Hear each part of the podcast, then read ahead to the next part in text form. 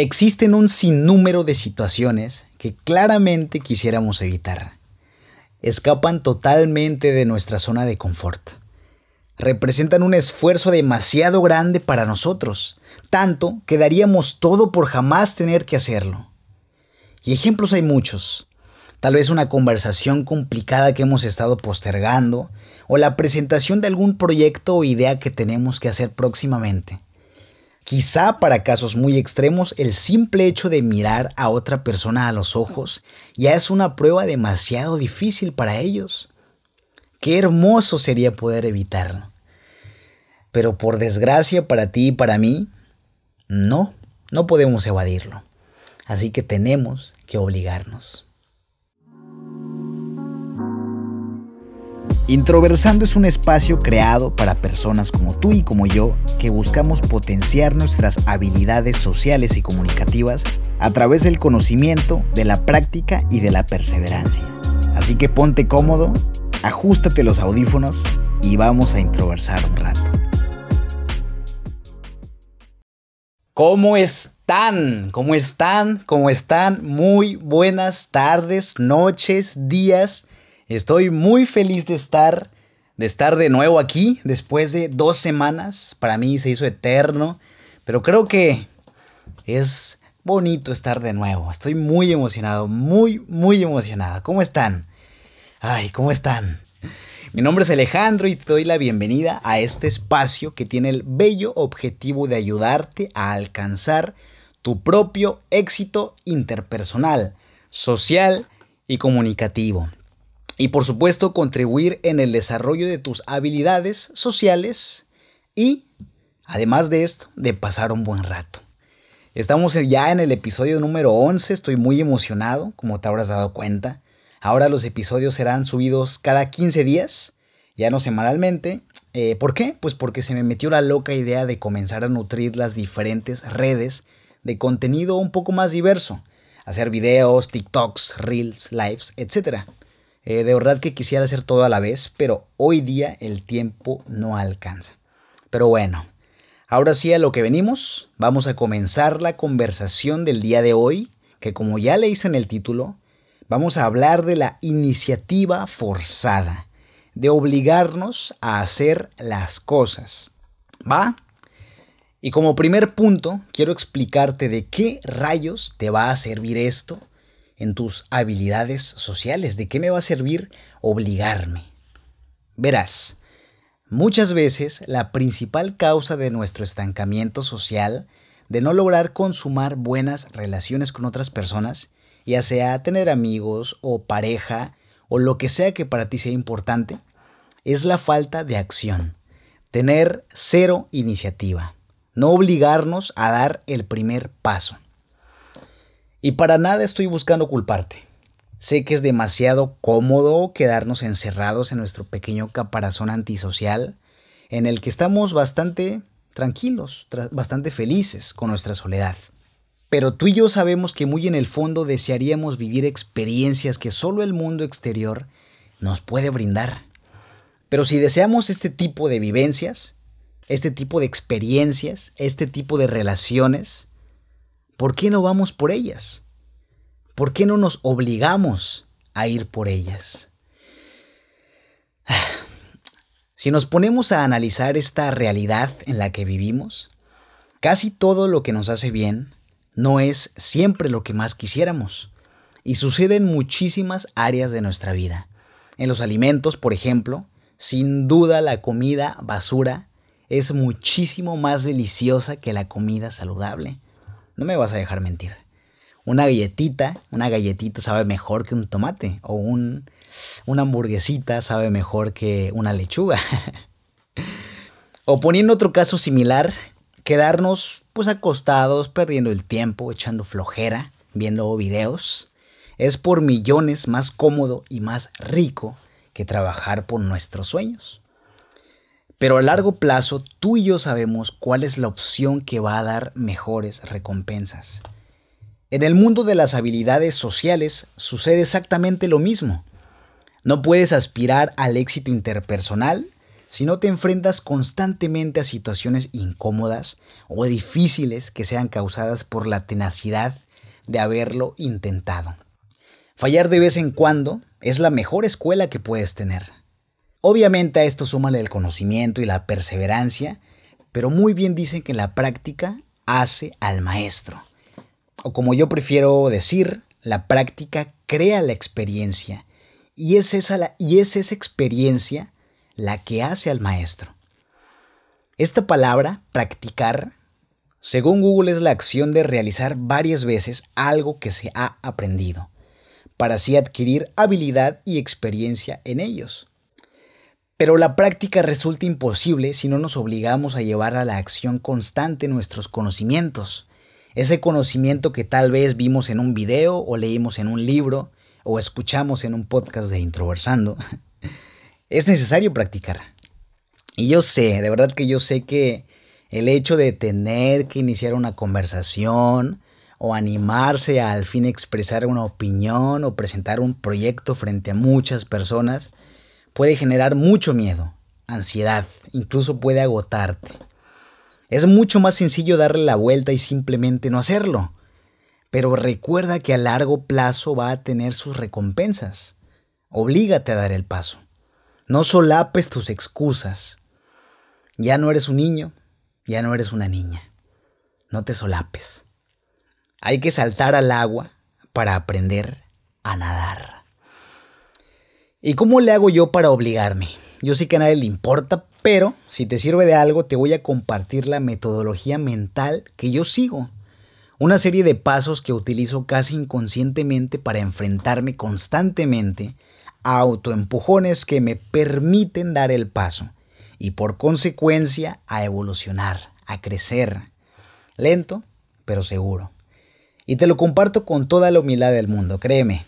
Yo solo quiero que puedas tomar lo que mejor te funciona y crear tú tu propio proceso que te lleve a ti, a la práctica, la experiencia y con el tiempo a la bella maestría.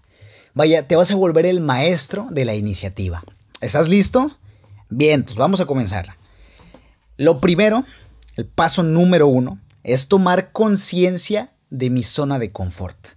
En tu caso, de tu zona de confort. Saber dónde estamos parados. Este término, zona de confort, lo hemos oído infinidad de veces, pero irónicamente muy pocas personas conocen realmente cuáles son las dimensiones de su zona de confort actual. Y escuchaste bien, actual, porque lo interesante y a la vez retador es que la zona de confort es como el universo mismo, siempre está en constante expansión y cada vez lo hace más rápido. Te recomiendo tomarte la energía mental suficiente para realmente conocer tu zona cómoda. ¿Cómo, cómo la puedes identificar? Pues muy fácil. Esta zona se conforma de tareas, actividades, acciones o rutinas o como quieras llamarle, que para nada presentan un reto para ti. En ocasiones incluso te hacen sentir frustrado y desmotivado y te genera una sensación como de que podrías estar dando más, pero por alguna extraña razón estás desperdiciando tu potencial. Muy probablemente lo sentido. ¿Cuál es esa zona de confort para ti? Piénsalo. Tal vez el aislamiento social, el, evadir el contacto con otras personas, tal vez nunca levantar la mano en algún evento o en el salón de clases para no tener que hablar o evitar los conflictos porque tienes cero capacidad para resolverlos. Analízate, analízate y conoce tu zona segura. ¿Va? Ese es el primer paso. Lo segundo que hago es meter un pie al agua meter un pie al agua. ¿A qué me refiero con esto? Regresando a la analogía que hice anteriormente, la de hay que saltar al agua para aprender a nadar, es un hecho que muchos de nosotros, me incluyo, necesitamos entrar al agua de a poquito, poquito a poco. No se nos da eso de aventarnos de una porque nos ahogamos, hay que ser sinceros. Si queremos nadar, sí nos vamos a meter, pero lento, tranquilos comenzando por un pie. Hay que sentir qué tan fría está el agua. En tu caso, ¿qué representa para ti meter un solo pie? Y la respuesta es muy personal, ¿eh? ¿Qué representa para ti meter un solo pie? En su momento, cuando yo sufría de fobia social y extrema timidez, un pie para mí era sonreír, sonreír a la gente que veía en la calle. Eso ya me retaba. O decirle buenos días a las personas en la calle. Más adelante ese pie para mí se volvió a levantar la mano en las conferencias a las que asistía para así obligarme a hacer una pregunta en el micrófono al conferencista y así pues de una u otra manera tener que hablar frente a muchas personas. Y realmente sí me sirvió bastante. Obviamente en demasiadas ocasiones me arrepentí y prefería no haberlo hecho, pero ya estaba adentro. Y eso, es, y eso es lo rico, eso es lo realmente retador, lo excitante de la sensación y de la experiencia. Que una vez que estás adentro ya no te puedes salir, ya estás adentro. Ahora lo haces o lo haces. Pero eso es otra historia. Una vez con ese pie adentro, puedes meter una mano, puedes meter después una pierna, puedes meter medio cuerpo, puedes meter todo el cuerpo y al final sumerges la cabeza. Pero oblígate a meter ese pie primero. Y si no te sientes capaz de meter ese pie, mínimo mete un dedo. ¿Va? Te prometo que te va a ayudar. Y ahora sí, el tercer paso de la metodología mental que utilizo para obligarme a tener iniciativa es evaluar. Evaluar. Evaluar qué hice bien, evaluar qué hice mal en el paso anterior. Todo esto con el objetivo de darme cuenta de qué pude haber hecho mejor, qué errores cometí, y en consecuencia evitar cometerlos en la siguiente ocasión. Y ojo, no seas tan duro contigo, no seas tan duro contigo, ten paciencia hacia ti mismo. Comprende que vas poco a poco. Detecta tus errores, pero no te juzgues. Lo importante es tener conciencia de esos errores y buscar evolucionar constantemente para no dejarte atrapar por esa temida zona de confort. Volviendo a mi experiencia, porque pues es de la única desde la que puedo hablar, cuando mi pequeño paso era sonreír a la gente, me daba cuenta que casi sin notarlo evadía la mirada de las personas y agachaba la cabeza casi automáticamente. O cuando la meta era levantar la mano para opinar, al momento de hablar pues utilizaba muchas muletillas, tartamudeaba, tartamudeaba, tata tartamudeaba, o hablaba bajito. Pero ¿cómo me pude dar cuenta de estos errores? ¿Mm? Pues analizando analizando, analizando, analizando, tomándome el tiempo de analizar. Así que te invito a comenzar a examinar tus propios errores. De esta manera te será mucho más sencillo detectar tus áreas de oportunidad. Así que recapitulando, 1. Toma conciencia de tu zona de confort. 2. Da pequeños pasos, mete primero un pie al agua o un dedo. 3. Analiza qué errores cometiste y qué podrías hacer mejor la próxima vez. Y cuatro, sí, este es un bonus. Cuatro, disfrútalo, amigo. Disfrútalo, amiga. El placer está en el proceso. Una vez que comienzas, créeme que se vuelve bastante divertido, ¿va? Ánimo, sé que puede dar miedo. Puede dar miedo perder lo poco que hemos logrado pero te prometo que no vas a retroceder para nada. Lo único que conseguirás es avanzar. Así que espero que de algo te sirva la conversación de hoy.